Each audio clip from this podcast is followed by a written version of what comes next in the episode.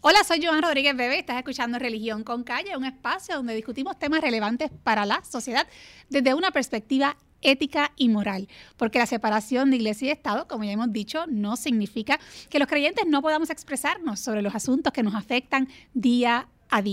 Recuerda buscarnos en las redes sociales, en Facebook, YouTube, Instagram, Twitter y además añadir Religión con Calle en cualquier aplicación para podcast. Pero lo más importante, para que no te pierdas nuestros episodios en la página de Facebook de Religión con Calle, además de darle like, dale seguir y ver primero para que te asegures que todos nuestros episodios se publiquen en tu página personal. Bueno, hoy me acompaña Fernando Dávila, teólogo y químico Gracias por estar conmigo, Fernando. Gracias por la invitación, John. Es un placer y un privilegio. Y esta, gracias, gracias. Y es que esta combinación de ciencia y, y fe me parece fabulosa. Este, bueno, mencionaste que la iglesia y el Estado, a pesar de que había una separación, eso no quiere decir que los creyentes no puedan manifestarse. De igualmente los científicos también creemos, así que podemos manifestarnos también. Exactamente. Y para el tema que vamos a tocar hoy, pues es la combinación perfecta, porque vamos a estar hablando sobre el origen del universo. Y es que sin duda alguna, yo creo que una de las preguntas tan antiguas como la propia existencia del ser humano es cómo llegamos aquí, de dónde surgió todo esto que podemos contemplar eh, con nuestros sentidos, todo lo que podemos observar, el planeta, el universo, y es pues sencillamente una pregunta que todavía no seguimos planteando. Y a lo largo de la historia se han planteado diferentes teorías para poder contestar esta, esta pregunta. Y una de las teorías más conocidas es la teoría del Big Bang o de la gran explosión, que es una teoría científica, pero también hay otras teorías no científicas para contestar esta misma pregunta, como sería la teoría de la creación según el relato bíblico del Génesis. Así que Fernando, me gustaría que, que en este episodio tengamos la oportunidad no solo de explicar ambas de estas teorías, sino además un poco contestarnos las preguntas de si son mutuamente excluyentes, si son, se pueden complementar, si puede haber eh, aspectos de ambas que puedan ser armonizables, entre otras dudas y preguntas que surjan en el camino. Así que, ¿Qué tal si comenzamos explicando en palabras científicamente sencillas para aquellos que como yo no somos duchos en la ciencia? Eh, ¿Qué es eso de, o qué plantea la teoría del Big Bang o la gran explosión? Bueno, primeramente el Big Bang lo que dice es que toda la masa, toda la energía, de hecho, antes de que existiera el tiempo, antes de que existiera el espacio, toda la masa y la energía estaba concentrada del universo entero, dicho sea de paso. O sea, no te estamos hablando ni del planeta Tierra ni del sistema solar, sino de todo el universo con todas sus galaxias. Estaban empacadas en una partícula infinitamente pequeña, una partícula microscópica que contenía toda la masa del universo y toda la energía. Y de momento, sin saber por qué, ocurre una gran explosión y todo lo que, toda esa masa comienza a, expandirse por el universo y fragmentos y partículas sigue saliendo de allí, sigue saliendo masa, comienzan a combinarse los electrones y los protones para dar eh, origen a los átomos más sencillos como el hidrógeno, el helio, el litio. Y luego entonces siguen combinándose más eh, partículas atómicas y forman entonces los, los elementos. Y de ahí los elementos pues dan origen a, estas formaciones eh, de, tierra, de lo que es los planetas rocosos o las nébulas, que los, gases, todo sale de ahí, de esa partícula infinitamente pequeña. O sea, que no es observable, una partícula tan pequeña que no es observable a simple vista. el relato bíblico dice que todo salió de la nada. Así que el científico dice, no, no, nada puede salir de la nada, así que había algo allí no podíamos verlo y no, no, se podía percibir, pero era una partícula que contenía toda la masa. Ahora, yo te digo, Joan, habrá que tener fe para creer que tú puedes contener toda la masa del universo en una partícula tan pequeña? Bueno, sencillamente yo creo que es alucinante, ¿no? O sea, cuando uno se plantea eh, esta posibilidad, uno dice, bueno, sea cierta o no sea cierta, nada más que el hecho de plantearlo, decir, mire, esto pudo haber sido así, eh, implica reconocer una cosa más allá de nuestra capacidad de entendimiento. O sea, ¿cómo es posible que todo lo que podemos contemplar hoy día, que, pues, conocemos que existe, pues sabemos que existe más allá tal vez de lo que podemos observar, eh, que el ser humano, que el planeta Tierra y como usted dice, las galaxias, el universo completo haya estado concentrado en esa partícula microscópica es sencillamente increíble. Además, no había nadie allí para decirlo. Dice la teoría que esto ocurrió cerca de 14 billones de años. Cada vez eh, vemos que mientras más millones y billones se le ponga de años, más, más feliz tú ves al científico, porque no hay nadie que pueda decir allí que pudo observar esto. Esto sencillamente es una extrapolación. Y una pregunta, Fernando. Eh, es posible, o uno se tiene que plantear, bueno, ¿y cómo surge o cómo se crea esa primera partícula de donde surge esta gran explosión? Es decir, ¿pudo haber existido algo desde el punto de vista explicado de la ciencia que se haya creado a sí mismo o que no, no necesitase de ningún otro elemento para existir? La realidad es que no. O sea, científicamente hablando, la materia no se crea ni se destruye ese postulado, esa ley de la, de la ciencia, la aprendimos desde la escuela elemental. La materia no se crea ni se destruye. Igualmente pasa con la, con la energía, así que se transforma, ¿verdad? Pero eh, se está postulando aquí que por eso es que hay que postular que se ocurrió una explosión porque definitivamente aparenta que el universo está en expansión. Y eso es algo que los científicos no están debatiendo. ¿Qué significa que está en expansión? Que todo aparentemente salió de algún lugar y que en todas direcciones está saliendo, por ejemplo, nuestro sistema, nuestra galaxia completa se está moviendo. Esta otra galaxia que está en el lado opuesto se está moviendo en la otra dirección y esta en la otra. Todo parece que salió de un mismo lugar. Y se están alejando. Y se están alejando. Este, hace mucho tiempo que vino un científico conocido como Hubble, que lleva el mismo nombre del telescopio que hace unos años tuvo que eh, morir porque ya la vida útil de él pues pasó, ¿verdad? Eh, ese, telescopio que se puso en órbita donde pudimos apreciar la, galaxia, donde pudimos apreciar el, universo de una manera que antes no se, no se había podido ver. Eh, ese hombre, pues en honor a él se le puso el, nombre al telescopio, pero él se dio cuenta de que había un desplazamiento en el espectro electromagnético de las estrellas lejanas y de las galaxias, y había un, lo que se conoce como un desplazamiento del rojo. Déjame explicar esto un poquito más. Sí, por favor. Más, calle. por favor, por favor, porque yo hasta ahí me quedé. ¿Qué es eso del desplazamiento del rojo? Bueno, nosotros tenemos, vemos en los colores. Y los colores es, no es otra cosa que radiación electromagnética. Tiene un componente eléctrico la onda y tiene un componente magnético. Y nosotros apreciamos los colores y cada uno de ellos tiene un largo de onda o una energía o una frecuencia asociada a ese color particular. Nosotros sabemos que el, ultravioleta es fuerte y que el infrarrojo es más débil. Y en términos de energía, pues eh, sabemos esto, ¿no? Porque el largo de onda de la, de la región roja es un largo de onda más amplio, el largo de onda de esa onda de la región ultravioleta es más eh, comprimido y los rayos ultravioletas son muy dañinos. Eh, eh, los microondas, por ejemplo, no son tan dañinos porque son ondas todavía más amplias.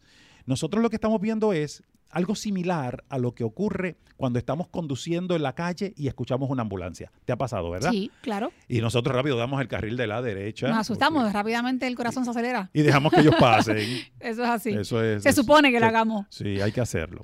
Entonces, no sé si te has dado cuenta que ese sonido que sale de la, de la ambulancia es, muy molestoso y cuando se va acercando tú escuchas más frecuentemente ese uy, uy, uy, uy, uy, uy, cada vez más, más, más, más, más, más, y finalmente cuando te pasa por el lado, puff, luego como que se va rápido. En llegar a ti tomó, eh, fue annoying, fue intenso y molestoso. y, y luego entonces se va rápidamente. Es porque la fuente que emite el sonido te persigue. Te persigue. Luego se aleja. Y luego se aleja y, cuando, cuando la onda se está moviendo, pero también hay más onda que está saliendo que se está moviendo hacia ti. Y eso se puede ver en el espectro. Por eso es que nosotros miramos las estrellas y decimos, esta estrella se está moviendo. Porque hay un es como si escucháramos la, sirena. Sí. Claro, ahora no, no son ondas en el, en, el rango auditivo, sino es un espectro electromagnético en el rango visible. Y entonces, ¿qué estamos viendo? Que se están alejando unas de otras. Así que todo aparenta que salió de un mismo punto, de un mismo lugar. Sí, yo creo que entonces que la pregunta que, queda por contestar respecto de la teoría del Big Bang, de esa gran explosión, eh, es cómo surge esa primera partícula que provocó esa primera gran explosión? Esa es la pregunta que la ciencia no se ha podido contestar todavía. Claro que no, ni tampoco han encontrado el eslabón perdido, que sería algo todavía, ¿verdad? Hablar de procesos evolutivos. Pero independientemente, eh, concentrar, como te mencioné, toda, toda esa masa en un solo punto, como tú bien dices, esto es alucinante. Me gustaría decirte que la, astronomía después que se lanzó el telescopio Hubble al espacio, cambió completamente la percepción que el astrónomo tenía del universo. ¿Por qué? Porque antes veíamos puntos luminosos en el espacio y podíamos pensar, ah, eso es una estrella. Y esa estrella está lejana y hacíamos unos cálculos y demás. Pero si hay un punto luminoso fuera de nuestra galaxia, muy probablemente no sea una estrella. Muy probablemente sea otra galaxia. Y entonces el Hubble ya al final de su vida útil, que dicho sea de paso, el Hubble es interesantísimo porque cuando lo lanzaron al espacio inicialmente se esperaba que obtuviera unos datos, pero mandaron un telescopio miope y hubo que poner un lente, no sé, bueno, No, tú no, recuerdas, tú no. No. habías nacido tal vez para esa época. Puede ser. 1986 creo que fue que Había lanzaron nacido, había nacido. Pero era niña. Pero yo estaba, niña. yo estaba siguiendo el- el- la evolución de esto, ¿no? Sí, sí.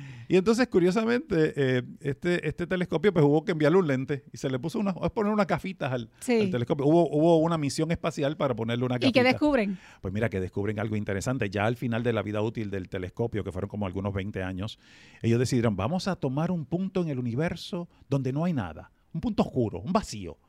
Y vamos a dejar mirando a ese punto por varias semanas y vamos a quemar la imagen y vamos a permitir que ese, ese lente esté abierto ahí tomando la información y a ver qué vemos.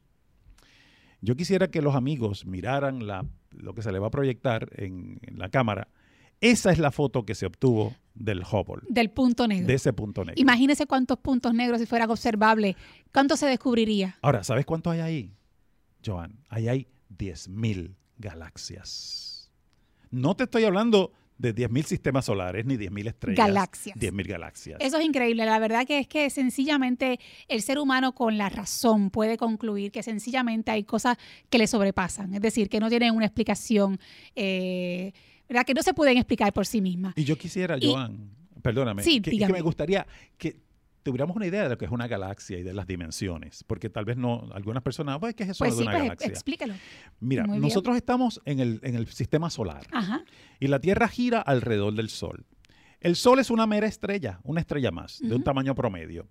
Nosotros estamos en una urbanización, por decirlo así, que le llamamos la Vía Láctea o el Milky Way. Así se llama la galaxia a la cual pertenece nuestro sistema solar. Esa galaxia tiene aproximadamente 300 millones de estrellas. 300 Wow. millones de estrellas. Si tuviéramos una, una nave espacial capaz de cruzar y, y nosotros volar a la velocidad de la luz, o sea, a la velocidad de la luz, nada, nada se mueve, solamente la luz. Pudiéramos cruzarla de un extremo a otro, diría que nosotros necesitaríamos aproximadamente 100 mil millones de años Wow. para cruzar de un extremo Al otro. al otro. 100 mil millones de años. O sea, estamos hablando que es enorme de grande. Ahora, imagínate la más cercana a nosotros, nuestra vecina, la urbanización de al lado, se llama Andrómeda y está a una distancia mucho mayor que eso. Ahora, si en ese punto negro hay 10.000 galaxias, Wow. imagínate en un punto más luminoso cuántas vamos a encontrar. Exactamente. Mira la grandeza del, porque cada Del galaxia... universo, o sea, la grandeza del universo. Es que nos- se nos escapa de la mente, no, no podemos ni siquiera concebirla, yo creo, Fernando. Y reduciendo a una partícula. Claro, y déjeme decirle, yo creo que este dato es importante. El origen de la teoría de- del Big Bang eh, se, eh, se encuentra en los planteamientos de un sacerdote católico belga que, que fue quien, ¿verdad?, hizo los primeros planteamientos que dan origen a esta, a esta teoría. Y él era, él era físico, matemático, Astrónomo. astrónomo.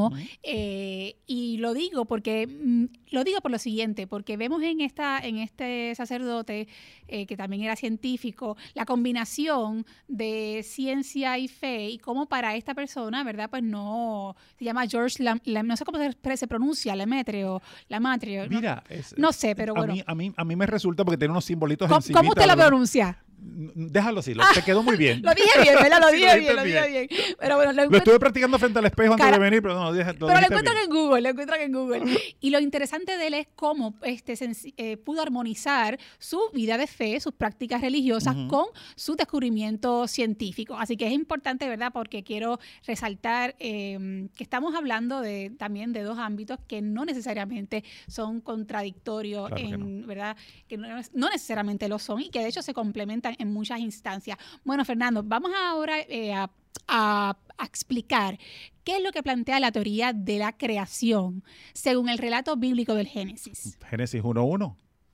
En el principio creó Dios los cielos y la tierra. Allí no da, número uno, parte de la existencia de Dios, no explica quién es Dios, no, no te da argumentos para que tú creas en Dios, no, Dios existe, porque Él fue el que creó. Así que eh, el Génesis no se mete en esa, en esa teología. Ahora luego dice que la tierra estaba sin orden y vacía. Había un alto grado de entropía, si le llamamos los científicos, al, al, desorden. De hecho, se mide el grado de desorden con una variable y en la física la conocemos con la, con la letra S y es entropía. Y la tierra estaba sin orden y vacía. Había tinieblas sobre la faz del océano y el Espíritu de Dios se movía sobre la faz de las aguas. Ahora nota esto. Entonces dijo Dios, sea la luz. Y fue la luz. Vio Dios que la luz era buena y separó Dios la luz de las tinieblas. Dios llamó a la luz día y a las tinieblas llamó noche. No había el sol todavía. Y fue la tarde y la mañana el primer día. Ahí están conjugadas todas las variables que el hombre de ciencia busca. Espacio, materia, energía, tiempo. Y en el Génesis vemos cómo se conjugan en estos primeros cinco versos todas esas variables tiempo, Dios creó el tiempo, y es interesante. Sí. Porque también el Big Bang dice que antes de que hubiera la explosión, no, el tiempo tampoco existía. Es porque el tiempo es interesante porque se supone que uno lo mida. Es una medida, exacto. Relativa a algo. Claro, claro. Entonces, tiempo absoluto, bueno, podemos hablar de eso un buen rato. Eh, materia, porque creó los cielos y la tierra. Creó el espacio, los cielos creó el tiempo, como te mencioné, y Dios es atemporal, ¿sabes? Porque Él no depende del tiempo. El Génesis te define claramente que el tiempo depende de Él. Y de hecho, si miro el relato bíblico y miro, la, miro, no solamente miro toda la Biblia, encuentro que Él crea el tiempo, encuentro que Él ve el futuro, porque miro las profecías y veo cómo se cumplen las profecías, así que Él ve el futuro Veo cómo él lo detiene, porque en la batalla con Josué, Sol detente en Gabaón y tuvo luna en el valle de Jalón, se detiene el tiempo, le da hacia atrás, en el caso del el, rey Ezequías, que Dios movió la, la, la, sombra 10 grados hacia atrás. O sea, que tiene control absoluto de todo y del tiempo también. El tiempo depende de Dios, Dios no depende del tiempo. Y ahí vemos, eh, ahí hay mucha, mucho de qué hablar, pero lo pone de manera sencilla eh, no hay unas ecuaciones que resolver, no hay un E igual a mc cuadrado, ni nada por el estilo. Es una forma sencilla, una fe que debes tener en que existe un Dios que es el creador de todas las cosas. Sí, y yo definitivamente la teoría de la creación no es una teoría científica porque la Biblia no es un documento, no es un libro científico. Eh, y por lo tanto la fe, sin duda alguna, es un elemento indispensable de esta teoría. Ahora, sin embargo, a mí me parece, perdón, Fernando, porque me parece muy, muy importante. Yo le he escuchado a usted eh, en otras entrevistas hablando sobre este tema y usted ha planteado que también para creer en la teoría de la evolución, en la teoría naturista, también hay que tener fe. Entonces quiero un poco que, me explique este planteamiento suyo de por qué hay que tener fe también para creer en la teoría de, de, la evolución. La Biblia dice que la fe es la certeza de lo que se espera y la convicción de lo que no se ve. Y sin fe es imposible agradar a Dios. Ahora, nosotros estamos partiendo de que existe un mundo natural, que es el que observamos, y partimos de la premisa de que las, los eventos que se dan en este mundo natural actual han sido iguales y que han sido siempre los mismos y hacemos extrapolaciones. Eh, en matemática, mm, cuando nosotros tenemos y estamos haciendo una calibración, nosotros generamos un punto aquí, un punto aquí, un punto acá, y todo lo que está dentro es una interpolación, y eso es mucho más preciso. Pero cuando tengo unos poquitos puntos y luego quiero mirar hacia allá, muchos años hacia allá, entonces eso es una extrapolación. Y cualquier desvío pequeño aquí me puede mm, desviar completamente lo que, lo que quería decir en el principio. No había nadie en ese origen, así que hay que tener fe. Tener, bueno, hace falta mucha fe para pensar que todo se empacó, eh, toda esta materia para se creer, en creer eso, por supuesto. este, y, y pues hacemos unas teorías teorizamos, y cuando es una teoría, la evolución es una teoría, el Big Bang es una teoría, nosotros tenemos que creer, y, bueno, vamos a, a, partir de esto y vamos a tratar de, de, seguir explicando todos los otros fenómenos observables con, esta, con este filtro. Y sinceramente, cuando hablamos de fe, uno se pone un filtro. No puede ser uno completamente objetivo. Ahí estamos sesgados. Eh, el hombre de fe se sesga también. No podemos decir que somos completamente objetivos. Creemos en Dios y ya. El hombre de ciencia dice, si yo no puedo medir a Dios, si yo no puedo probar científicamente utilizando a René Descartes y el método científico, entonces Dios no existe. Pero te iba a mencionar algo bien interesante y es el hecho de que, y, ahorita cuando, cuando me dijiste, perdóname Fernando, pues va muy al lugar a lo que voy a mencionarte. Es el hecho de que nosotros como, como científicos tenemos eh, unas teorías, como te estaba diciendo, y, y esas teorías van cambiando. El libro, y dijiste, la Biblia no es un libro de ciencia. Si lo hubiera sido, ya hubiera estado obsoleto. Porque los libros de ciencia... Se actualizan, ¿verdad? Se actualizan constantemente y quedan obsoletos inmediatamente. Exacto. Y lo que antes se creía ya no. Y ahora se demuestra con este otro descubrimiento que no era cosa, así. Claro. Se descubre. Pero la Biblia por miles y miles de años ha mantenido igual. Sí, sí, sí, definitivamente. Pues mira, Fernando, yo tengo que añadir a lo que ha comentado, que yo sí también pienso que para creer en la teoría del Big Bang también se requiere fe, porque eh, afirmar categóricamente que todo lo que observamos, que todo lo que existe en el universo, el ser humano, la complejidad del planeta, es que hay que, hay que detenerse a pensar en la cantidad de seres vivos que existen, su complejidad, los, ecosistemas, el cuerpo humano. La interdependencia. es que es, tan impresionante que afirmar categóricamente que todo esto es el resultado de la pura casualidad, verdaderamente exige que uno diga, wow, desde el punto de vista de la razón, nos obliga a concluir que verdaderamente es increíble en el sentido de que no, no es fácil de, por decirlo así, resulta increíble, inverosímil, no explicable cómo del caos, de verdad, una gran explosión que es un caos, cómo del caos surge el orden y cómo de la casualidad surge la perfección. Correcto. O sea, y, son, y es una perfección eh, alucinante, maravillosa, que nos supera a nosotros mismos en nuestra capacidad de explicación. Entonces, en ese sentido es que yo quiero afirmar que se, también se requiere fe para creer, no, no en el sentido religioso, sino en el sentido de afirmar algo que tampoco es eh, corroborable, corroborable científicamente. Mira, te voy a dar un en ejemplo. todas sus dimensiones. Nosotros los seres humanos somos materia orgánica. ¿Has escuchado eso, verdad? Somos materia. Existen, eh, nosotros los químicos clasificamos la materia como orgánica e inorgánica. Inorgánica son las piedras, los metales. Orgánica es todo aquello que está a base de carbono y que, por ejemplo, una hoja, una bacteria, un perro, cualquier animal, un árbol, todo esto es materia que tiene carbono, ¿verdad? Y le llamamos materia orgánica. Y, lo, bueno, el hombre de ciencia dice la ciencia evoluciona del, del carbono, del átomo de carbono. Ahora, nosotros estamos compuestos de proteínas. Las proteínas están compuestas de aminoácidos, que es una molécula pequeña, y existen 20 aminoácidos esenciales, 20, 20 de ellos. Eh, las proteínas de tu ojo son diferentes a la proteína de tu riñón, que es diferente a la proteína de tu corazón, que es diferente a la proteína de tu pulmón, porque son órganos diferentes, son diferentes tejidos. Y son miles y miles y millones de proteínas que tú tienes en tu cuerpo.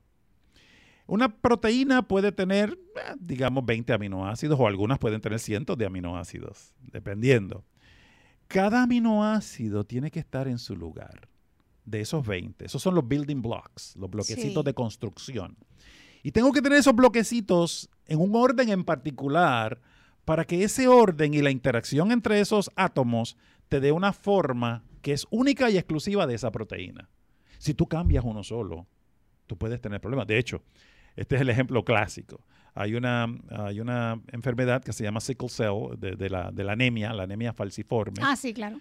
Esa que, te, que te, la, hemoglobina pierde la capacidad de transportar el, oxígeno y las, los glóbulos rojos, en lugar de ser redonditos o achataditos y redonditos, son como, lucen como, un, como una media, como una luna. Eso es sacar un aminoácido del lugar, uno solo. Entonces, tú me estás diciendo que una explosión ordenó todas las cosas y puso todo eso, porque, bueno, claro, viene después la, evolución con el tiempo, viene esto.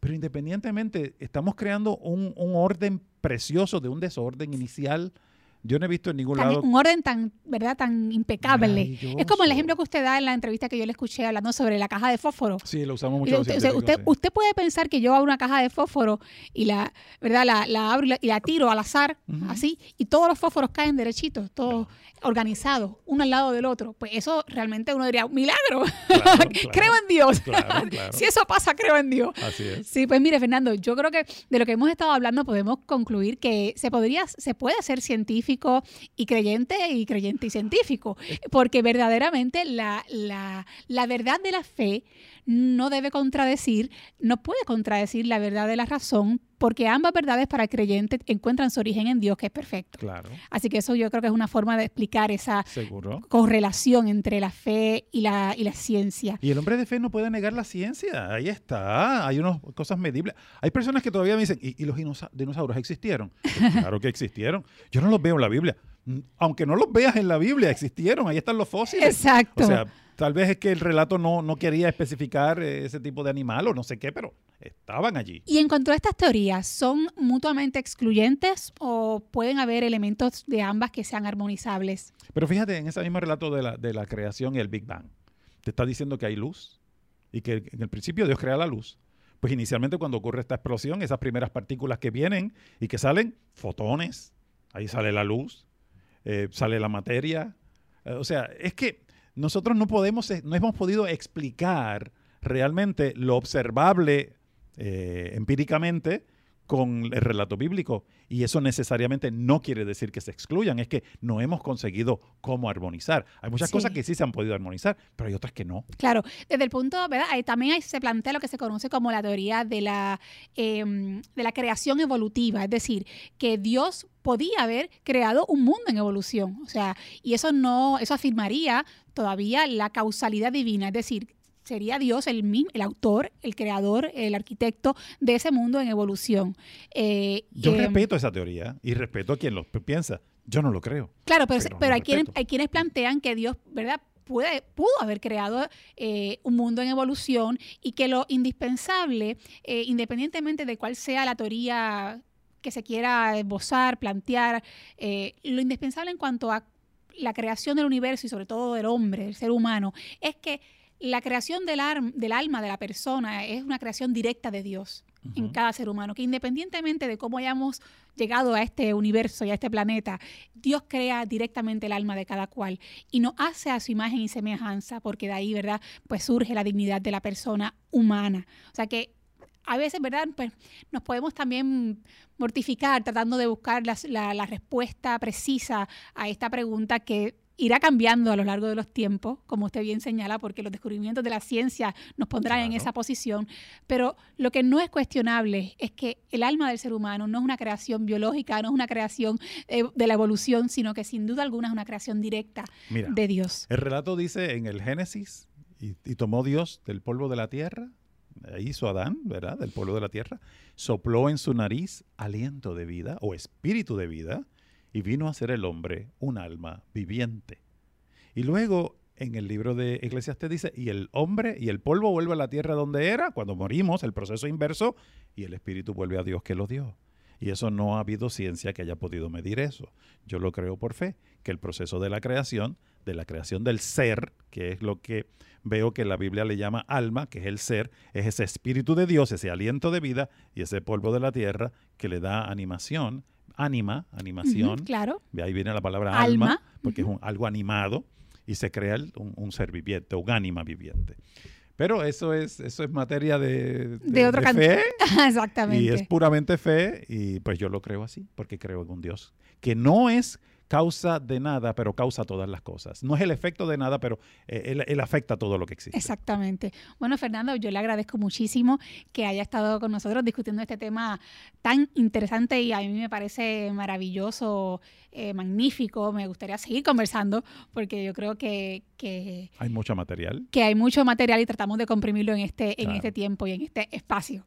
Pero bueno, será hasta, hasta la próxima ocasión y espero que nada, que este, esta conversación nos permita un poco capturar que, que la razón tiene sus límites, ¿verdad? Y, y la fe y la razón se pueden complementar para ayudarnos a explicar el, el universo y el ser humano y la vida y la, y la muerte y todo lo que Joan, el fanatismo es malo. Así que tengamos la mente y que la mente son como los paracaídas, funcionan bien cuando están abiertas. Mantengamos la mente abierta y no seamos fanáticos. Hay que explicar las cosas y hay cosas que son irrefutables y trabajemos con eso y que Dios nos ayude. Eso es así. Bueno, pues será hasta el próximo episodio. Gracias por escuchar Religión con Calle.